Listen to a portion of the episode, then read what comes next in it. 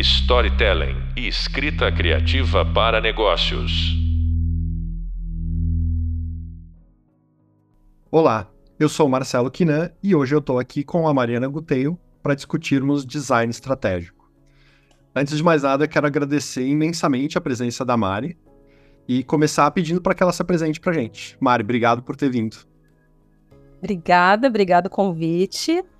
Eu adoro falar sobre esse assunto, é um assunto que, enfim, eu acho tão interessante, adoro ver pessoas falando sobre isso e poder, vamos falar assim, propagar a mensagem do design por aí. Então, super feliz de estar aqui com vocês. Ainda mais com o Kiné, que é uma pessoa que eu admiro tanto profissionalmente. Um, eu sou a Mari, Mariana Guteio, muita gente também me conhece por Mari Gucci, eu brinco que é meu nome artístico. Eu sou uma mulher branca, tenho mais ou menos 1,70m, cabelo castanho um pouco abaixo do ombro, uh, uso óculos, um óculos meio recente, então ainda é novidade na minha audiodescrição. Estou usando uma argolinha dourada, tenho 41 anos. Uh, eu sou cofundadora e estou hoje como CEO da No One. A No One é uma consultoria de design estratégico que está aí no mercado há 11 anos uh, ajudando organizações a se transformarem através do design, né? A entender cada vez melhor quais são os problemas que elas têm que resolver, uh, entendendo qual é a melhor forma de resolver esses problemas e ajudando elas a executarem os melhores produtos, os melhores serviços e as melhores experiências possíveis, tanto para o negócio quanto para os seus usuários, né, os seus clientes. Acho que são duas coisas um pouco indissociáveis. Um, a gente atende uh, organizações como o Grupo Renner, várias empresas do Grupo Renner, a Hackett, que é uma das maiores empresas de bens de consumo do mundo, o Cicred, que é uma instituição financeira cooperativa, hoje também um dos maiores bancos do Brasil, a Bayer, Allianz, enfim, uma, uma pá de gente legal e marca gostosa de brincar. Legal. Eu acho que a descrição que você trouxe da No One uh, tem muito a ver com tudo que a gente está discutindo aqui nesse, nesse módulo do curso. E acho que vai ser, vai ser ótimo te ouvir também por essa perspectiva bem mercadológica. E eu queria então começar te pedindo uh, ah, para talvez uma das, uma das perguntas mais abrangentes, que é como é que você definiria design estratégico? Tá bem, é bem abrangente mesmo. Até porque, como vocês já devem estar percebendo nesse curso, nessas aulas aí, nessas conversas sobre design, o design é uma disciplina bem abrangente, com muitas facetas, né? Mas a forma como eu gosto de definir é que o design é uma abordagem, é, é talvez até uma linguagem, né? Uh, que consegue, que, que, que, mira em encontrar o problema certo, né? A gente fala muito do espaço do problema, então a gente mira em entender o problema, qual é o melhor tipo de solução daquele problema. E agora, mais recentemente, o design também tem discutido qual é a melhor forma de implementar a solução de um problema. Uh, e para fazer isso, o design usa uma linguagem bastante multidisciplinar, uh, principalmente, mas não limitado a uh, o olhar humano, né? O olhar das pessoas, tanto que vão usar uma solução, um produto, um serviço, quanto as pessoas que vão operar esse produto e esse serviço, né? Uh, a linguagem, o olhar, né? Então, o olhar humano, o olhar da tecnologia, o que, que é possível ser feito, o que, que a tecnologia nos permite, nos propicia, nos catalisa e onde ela talvez ainda nos limite, né? Uh, e o terceiro grande olhar, que é uh, o aspecto do negócio, né? Da, de garantir que esse negócio evolua e seja sustentável e atinja os seus objetivos. Então, vamos mais ao começo. e o design estratégico, uh, pela, pela tua fala, eu enxerguei esses três campos, né? A tecnologia, o, o, o caráter humano e o caráter do negócio. O design estratégico, ele está em um desses campos ou ele é, ou ele é a força conectora desses campos, na sua visão? Ele é as duas coisas, eu acho, né? Porque o design, é, a partir do momento que eu digo que o design é uma linguagem, que o design é uma abordagem, ele pode ser usado como uma forma, tanto como uma forma de compreender melhor as pessoas, de compreender melhor a cultura, compreender, compreender melhor os contextos, quanto ele pode ser a, a, a, a, o azeite que azeita e lubrifica toda essa engrenagem, né? Então ele, ele tá tanto na abordagem e no processo que a gente vai usar como framework de trabalho, mas ele também pode estar na nossa forma de olhar para isso. Então, uh, o que, que eu quero dizer com isso, né? Existem várias formas diferentes da gente entender um problema ou da gente entender o, o que está se passando na cabeça de um usuário, de um cliente, de uma cultura. E a gente pode desenhar melhores formas de fazer pesquisa, melhores formas de olhar para dados, melhores formas de traduzir essa informação, melhores formas de uh, gerar e pensar e criar soluções, né? Então o design ele pode morar aí, mas ele também pode morar como esse grande framework de trabalho que vai orquestrar isso tudo para que a gente consiga gerar uma solução lá na frente. Então, é quase como se eu estivesse dizendo que o design ele pode ser tanto o fim quanto o meio. E eu acho que essa pergunta, ela pode parecer um pouco complexa, mas eu acho que ela é bem importante para esse momento de mercado que a gente está vivendo.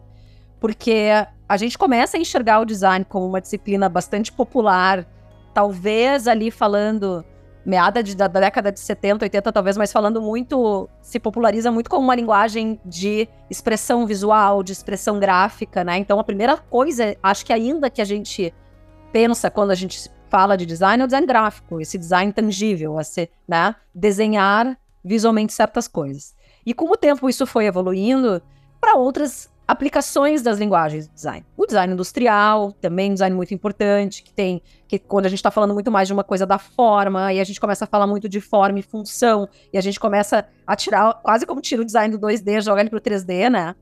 Uh, e mais recentemente, ali a gente teve um grande advento que foi o design como forma de pensar, que é o famoso design thinking, né? Então, o design como uma abordagem como uma, uma forma de abordar o olhar sobre um problema, o olhar sobre né, como eu posso resolver esta solução, como eu posso resolver esse problema da melhor forma e gerar uma boa solução. Então, design como um modelo mental, ali um modelo de approach para um projeto. Uh, e hoje em dia, o design tem ganhado ainda um peso diferente dentro das organizações, principalmente com a construção das estruturas e dos times de design, onde a gente está quase como algumas delas abarcando todos esses tipos de design, falando do design digital, então o design de telas, o design de fluxos, que também quando a gente fala do digital ainda tem dois grandes campos, né? O campo da concepção de um produto ou de um canal digital e depois o campo do desdobramento e da implementação, né? Então uma coisa é eu conceber a solução com suas regras de negócio, com a sua atratividade, com as suas uh, uh, suas regras de negócio garantindo que isso seja legal para todo mundo que vai usar, que seja engajante e tal. Depois eu no design como framework para desdobrar isso, né? Que era o que eu estava falando antes. Tela, fluxo, uh, uh, pensar em requisitos, pensar na evolução, o dedo no pulso de um produto. Então hoje o design ele tem muitas caras, que não, muitos outputs, mas então assim eu acho que ele é tanto, uh, o, ele pode ser tanto o meio quanto o fim, né? Não sei se eu te respondi. Sim, Eu acho que também isso torna claro um pouco a diferença uh, de uma abordagem de design estratégico, que é essa abordagem talvez uh, mais guarda-chuva, para uma abordagem de um design mais específico, como o design de um produto digital, ou o design de um produto físico, ou, ou algo assim. E, e o que eu percebo te ouvindo é que Uh, não necessariamente um é mais importante ou mais valioso, ou predecessor ou sucessor do outro, mas os dois eles existem, é, ou ainda, quanto mais os dois existirem, uh, melhor. E quanto mais conectados eles estiverem, melhor, né? Então a gente está falando de uma lente geral do design, pelo que eu entendi, é, que conecta as lentes mais específicas do design. Específicas. Aham, uhum, perfeito. E na sua visão, como é que as, as organizações estão recebendo isso? Uh, como é que se fala essa bivalência entre uma, uma disciplina que tanto é macro e, e mais holística e conecta outras específicas, como disciplina, as disciplinas mais específicas, como uh, design de produto, design de produto digital e etc. Como é que as organizações estão recebendo essa uh, ambivalência, essa complexidade do design? Então, de formas muito distintas, tá? O mercado do design, ele ainda é um mercado em bastante amadurecimento, em processo de amadurecimento, onde, onde diferentes organizações, não necessariamente limitadas a segmentos, por exemplo, né? Estão tratando isso de uma forma muito distinta. uh, onde que o design ganhou uma grande popularização? Porque o design foi talvez a primeira disciplina a bater muito forte na tecla do olhar humano. Lembra que eu falei que são três principais, mas não limitado a, né? A perspectiva humana, a perspectiva da tecnologia, a perspectiva do negócio. E o design sempre trouxe isso muito forte, como a perspectiva de quem vai usar, ela é muito importante. E aí eu conecto isso com uma outro, um outro grande advento do mundo dos negócios, talvez da última década, que é centralidade no cliente, centralidade no usuário, né? Vamos botar o usuário no centro, vamos botar o cliente no centro.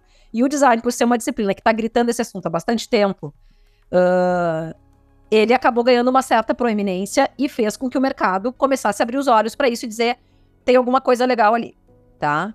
Eu trabalho com design, uh, com esta abordagem do design há pelo menos 12 anos, tá? E de lá para cá mudou radicalmente a forma como as organizações estão olhando para isso. Eu costumo dizer que quando eu comecei a trabalhar e falar sobre o design como abordagem, isso lá em 2011, 12, eu brinquei ainda tudo era mato, assim, né? Porque era bem. Um, era muito difícil da gente falar sobre design com as pessoas compreendendo que a gente poderia estar falando de algo holístico e de algo como uma abordagem estratégica. De lá para cá, muita coisa mudou. Muita gente começou a falar sobre isso, a trabalhar com isso. Acho que o design thinking foi uma grande porta. Uh, obviamente, com todas as suas limitações, porque ele é bom para algumas coisas, não, não é bom necessariamente para tudo, mas ele é uma das abordagens possíveis, né? Então, acho que ele foi importante porque as pessoas começaram a entender a potência de botar pessoas diferentes juntas numa sala para falar e pensar uma solução e pensar sobre um assunto uh, e ainda o famoso tirando a bunda da cadeira e indo até o usuário para enxergar o que está acontecendo ali na vida real de quem está usando o teu produto e serviço. E isso foi muito, desculpa o anglicismo, assim, mas muito eye-opening, sabe, para o mercado. Então, e hoje, a, nos últimos talvez 5 a 6 anos, esse aumento muito rápido das empresas compreenderem que isso é uma disciplina importante e começarem a construir os seus times de design. E aí é onde a coisa muda muito de figura e, e a gente começa a ter figuras muito distintas, porque tem algumas empresas que hoje têm um time de design que está olhando principalmente para criar um, uh, para criar soluções, para criar estratégias e para servir quase como um facilitador das construções estratégicas da organização e que podem ter outputs de produto, de serviço de experiência, tá? Tem algumas que não olham tão high level ainda do ponto de vista organizacional, mas constroem áreas que talvez estejam criando soluções digitais, que estejam criando soluções de serviço, e que executam isso, e quando eu estou falando executam isso, é desenham os blueprints, desenham os fluxos, desenham as telas, desdobram tudo para conseguir colocar essas soluções no ar. E tem alguns que estão mais focados em, em desenhar tela, desenhar fluxo, em acompanhar o uso de produto, manter esse produto no ar. Então, ainda são, eh, ainda é muito é, granular e muito distribuído a forma como as empresas encaram. Tanto que o título de design de, de designer hoje pode ter vários não sei se é aposto, sufixo a palavra, desculpa, mas assim, tu ser designer de um monte de coisa.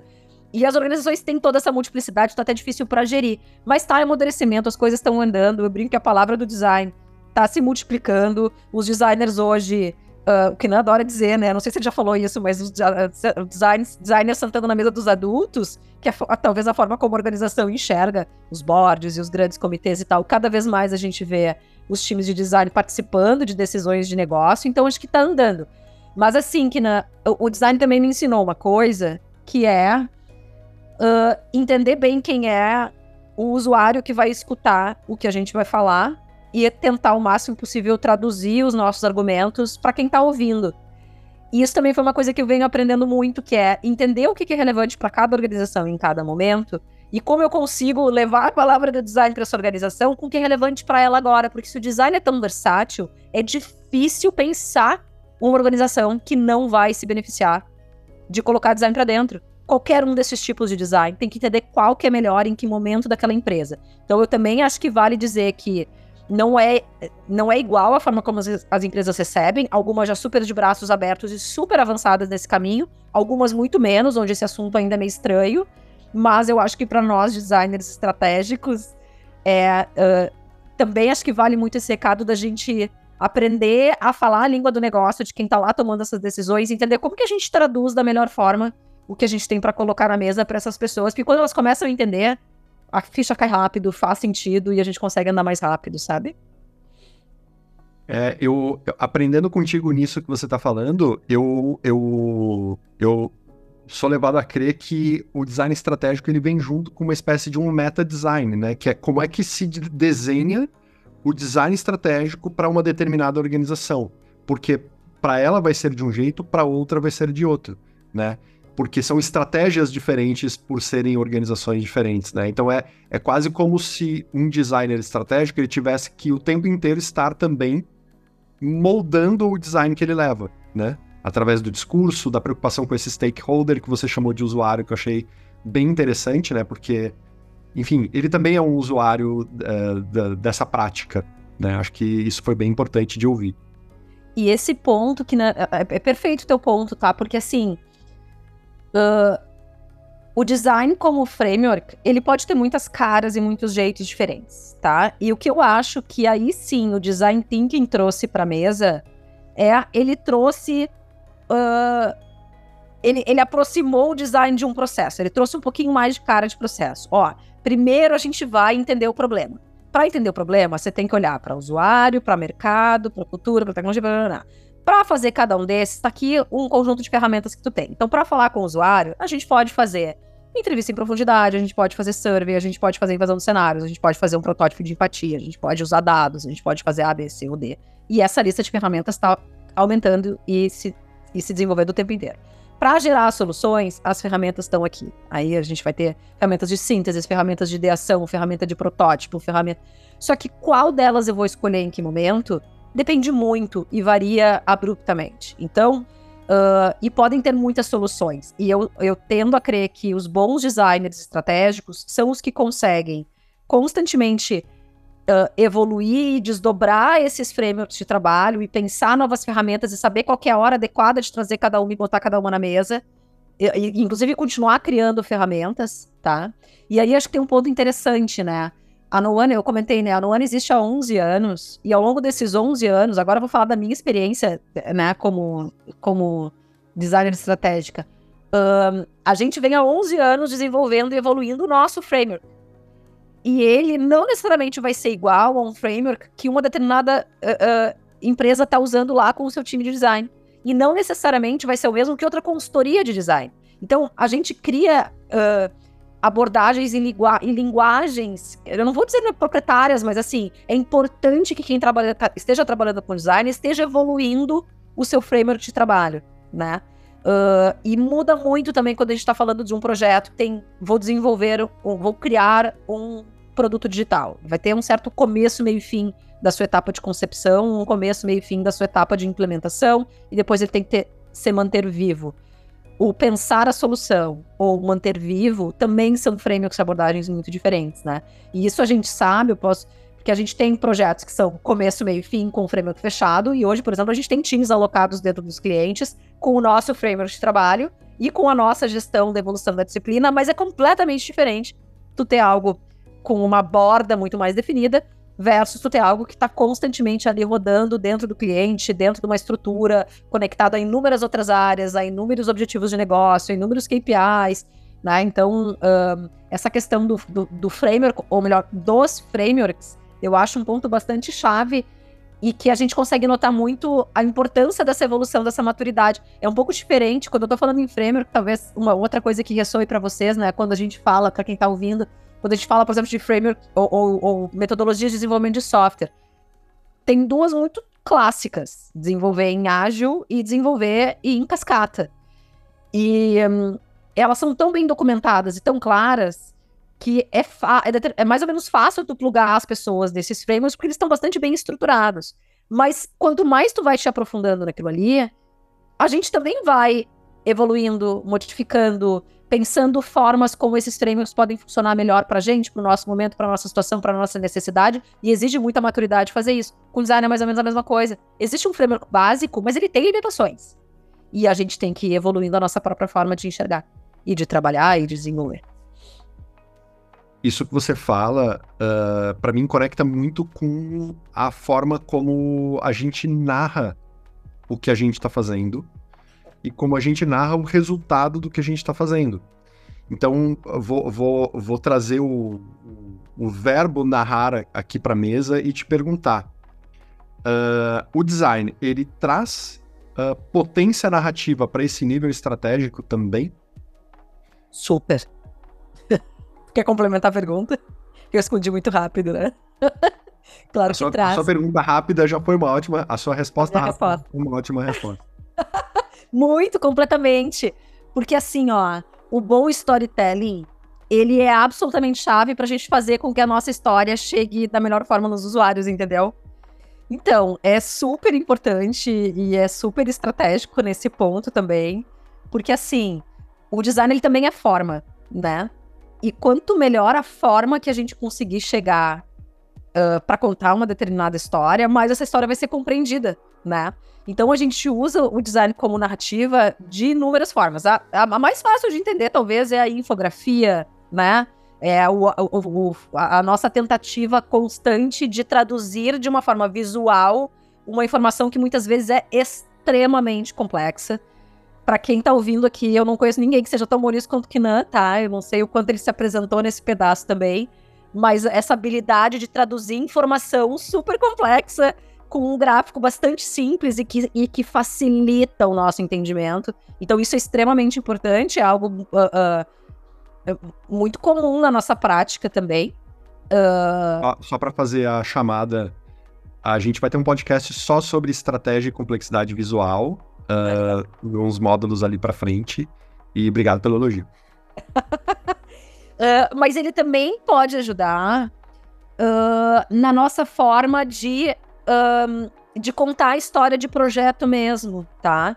Então, a gente também pode usar o design como forma de não só de ilustrar uma história, mas de simplificar uma história. Então, coisas que podem parecer muito básicas, mas a gente tentar ser o mais um, eu não quero dizer sinestésico possível, mas a gente conseguir encontrar diferentes canais para contar uma história. Então, contar uma história de uma forma audiovisual, de uma forma gráfica, de uma forma textual muito bem feita. Hoje em dia, inclusive, o, o a, a, forma mais fácil da gente escutar isso hoje em dia é UX Writing, mas uh, é, é, UX é User Experience, né? Então, User Experience Writing é a escrita pensada no usuário. Isso também é uma das disciplinas do design hoje, né? Como é que eu desenho o meu texto para que ele conte a história da forma mais simples, eu escolhendo melhor as palavras.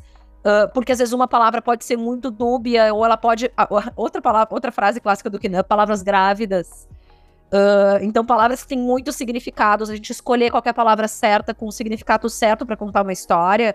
E isso é um trabalho que a gente entende sim que está dentro do papel do designer, para ele conseguir simplificar e traduzir as coisas para qualquer stakeholder, seja um interno, ou seja, o nosso processo dentro das organizações de, de, de fazer com que a organização entenda o que a gente está querendo propor como solução, que muitas vezes são soluções atípicas ou incomuns, e a gente né, quer quebrar essa barreira, mas também para o usuário final.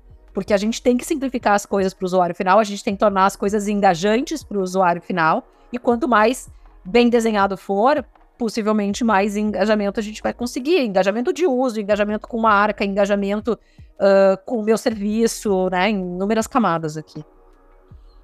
Legal. E Mari, você consegue. Você teria como nos contar algum tipo de, de projeto, algum tipo de case uh, que mostre essa, essa relação entre o design como fim ou o design como meio? Legal. Sim. Uh, para eu falar sobre o design como fim, eu também vou falar sobre ele como meio ao mesmo tempo, tá? Uh, mas então eu vou falar um que o design esteve como meio como fim e um que ele só esteve como meio, talvez. Vamos colocar assim. Uh, a gente foi procurado por uma organização financeira alguns anos atrás, uh, uma instituição financeira, dizendo assim: a gente precisa aumentar a arrecadação em poupança. E para isso a gente quer melhorar o nosso portal de investimentos. Ou seja, eu estou em alguma medida falando do design como fim, né? Vamos desenhar um portal de investimentos. E aí a primeira pergunta que a gente fez foi: tu quer melhorar o teu portal de investimentos ou tu quer aumentar a tua captação em poupança? Né? Ou talvez, por que que tu acredita que melhorar o teu portal de investimentos vai melhorar a tua captação em poupança? E aí o cliente nos olhou e falou assim: cara, é uma ótima pergunta. Eu não sei. Eu não sei se é melhorando meu portal de investimentos que eu melhoro a minha captação em poupança. Uh, inclusive, aqui também fica a dica, né? O design, ele também nos estimula a procurar as perguntas certas, né? Hum. Uh, e esse cliente uh, se abriu para que a gente, então, buscasse resolver o problema, aumentar a captação de poupança e não necessariamente criar uma plataforma de investimentos. E a gente, por usar o design como abordagem, né, como meio, foi tentar entender o contexto desse problema, né? Que faixa social, econômica a gente estava falando, quais eram as. E nesse caso específico, a gente estava falando de famílias com renda familiar ali, até dois e três salários mínimos no máximo, uh, mas que acaba sendo a grande realidade da, da, da, social do Brasil hoje, né? É bastante presente esse recorte econômico. Uh, e aí a gente foi tentar entender como que essas pessoas lidavam com dinheiro, né? Como que é a relação delas com dinheiro, como que é a relação delas com guardar, como que é a relação de, delas com investir. Será que poupar e investir significa a mesma coisa? Uh, será? E quais são os canais ou os meios que se usa para fazer isso? E a gente fez isso de várias formas. A gente fez isso uh, entrevistando, a gente fez isso visitando a casa das pessoas, indo com elas no banco, passando um dia com elas e vendo a relação delas com dinheiro. A gente também fez isso fazendo surveys, a gente fez isso olhando para banco de dados, tentando entender uh, como que os investimentos ou a carteira de investimentos como um todo se movimentava ao longo do relacionamento das pessoas com o banco. A gente passou um tempo uh, vivendo na época o grupo de trabalho inteiro de projeto, que era composto por nós e pelo cliente. A gente passou uma semana inteira vivendo com 150 reais para tentar entender como que a gente lidaria com ter uma situação financeira mais restrita.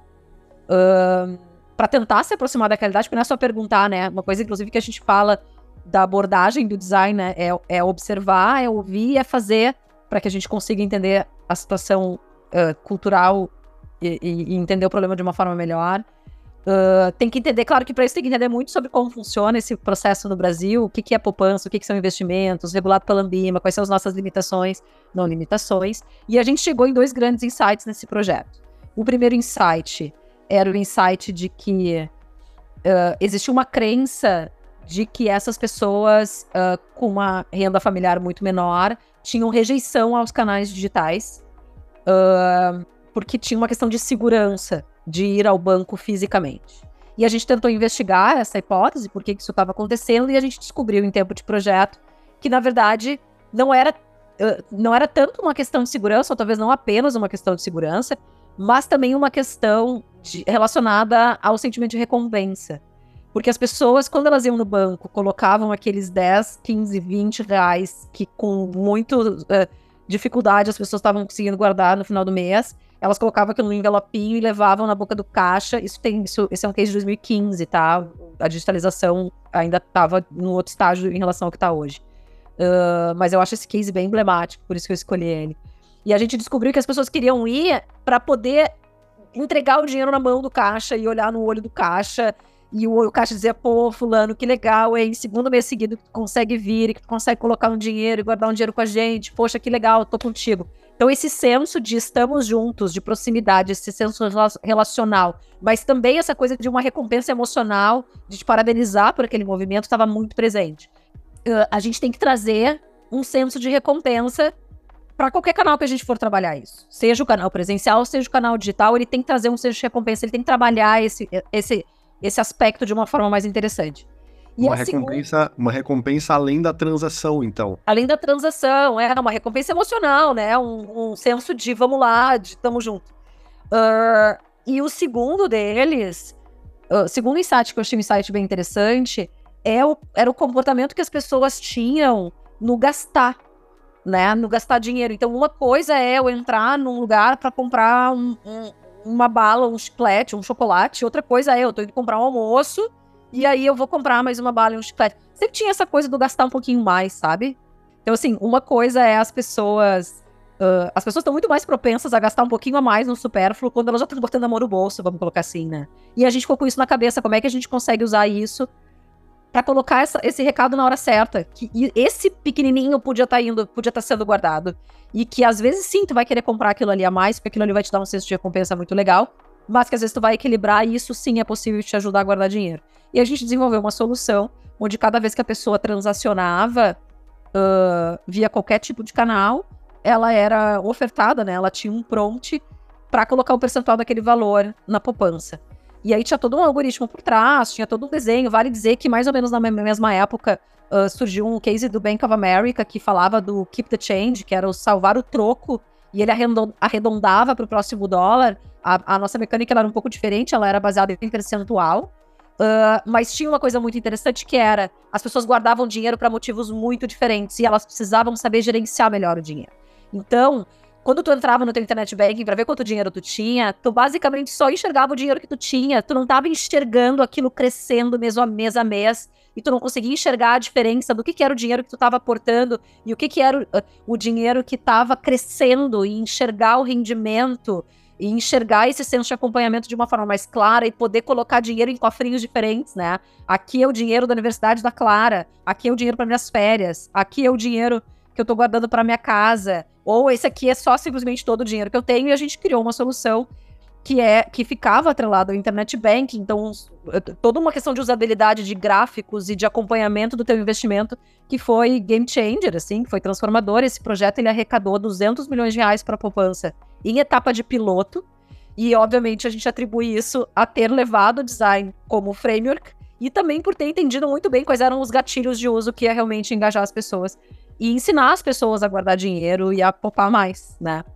E para falar do design como fim, uh, eu acho que são os momentos onde a gente usa a abordagem do design para conseguir criar ferramentas que ajudam o cliente a ter uma melhor gestão da experiência do seu cliente, a experiência do seu usuário.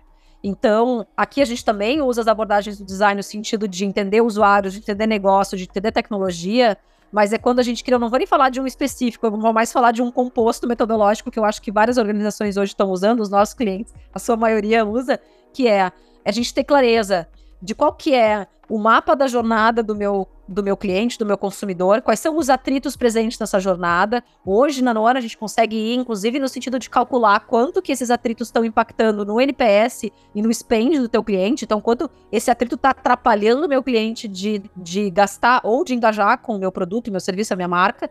A gente desenha um sistema que nos diz qual, o que, é valor para esse cliente, quais que são os objetivos de experiência desse cliente, e as organizações que conseguem usar esse pool de ferramentas da melhor forma são as que conseguem mais rapidamente um, aumentar sua capacidade de gerar valor para o consumidor, né? Aí teria vários detalhes que eu poderia dar, mas não sei se eu não me prolongo. não, tudo bem, mas já deu para entender. Esse projeto que você estava narrando da, da poupança, eu achei fantástico uh, os insights aonde vocês se basearam.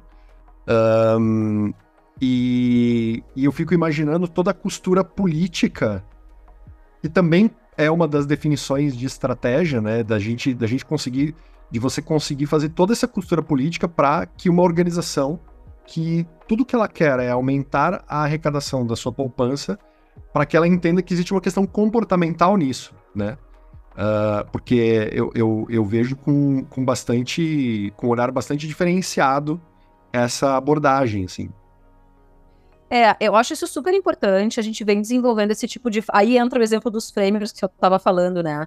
A gente. Eu acho que um primeiro ponto extremamente importante é bola no centro. Então a gente tem um kickoff uh, realmente que coloque os stakeholders interessados nesse assunto dentro da mesa na mesa de conversa para poder discutir, para poder colocar as suas opiniões, as suas percepções, os seus objetivos, as suas hipóteses, não tem problema nenhum em já colocar as suas hipóteses, para que a gente consiga ter uma visão bem ampla a respeito de um tema. A gente cria checkpoints, a gente cria grupos de trabalho para que pessoas da organização consigam participar desse tipo de projeto e ir ajudando a construir, porque óbvio, quando todo mundo se envolve numa construção, ou participa de uma construção, o nível de aderência dela vai ser muito maior. Então, eu acho que o design ele também é muito feliz em garantir essa articulação e essa costura e essas conversas. Eu enxergo muito quase como um hub de conversas, né? Como uma disciplina que pode ser muito facilitadora da conversa estratégica dentro de uma organização.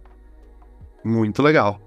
Acho que esse é um dos assuntos que talvez se a gente tivesse duas horas para conversar, a gente passaria as duas horas rapidamente aqui conversando. Falei que eu gostava de falar sobre isso. Sim. Não, mas é que é um assunto muito legal, de fato. Então eu vou nos conduzir para o nosso encerramento aqui, Mari. Esse foi o podcast Design Estratégico com Marcelo Quinan e Mari Gucci. Vou usar o seu nome, o seu nome, nome artístico. Uh, uh, a gente passou por vários tópicos que conectam com algumas das aulas que estão no Hub Visual, alguns dos textos que estão no Hub de Leitura. Enfim, tá tudo bastante conectado, assim como o design estratégico conecta tudo. Eu acho que esse podcast está bastante uh, com perdão do neologismo. Uh, eu queria agradecer muito a sua participação, Mari. Obrigado pelo teu tempo de ter nos ensinado aqui tanto sobre essa visão estratégica do design. Foi muito bom aprender contigo. Foi um prazer, eu estou à disposição. Para quem quiser conversar mais, eu não, não tô muito pelo Instagram, mas o meu arroba é Mariguti, G-U-T-I mesmo, normal. E no LinkedIn, Mariguteio. Me acha lá, puxa para conversa. É um assunto maravilhoso. Obrigada, Katina, pelo convite. Legal, eu, quero, eu que agradeço. E se você quiser se aprofundar nesse tema, não deixa de consultar o Hub de Leitura, porque tem algumas indicações ali que, obviamente, passam por design estratégico, como, na verdade, o que a gente aprendeu aqui, né? Tudo, de alguma forma, vai passar pelo design estratégico. A gente se vê no próximo podcast. Até lá!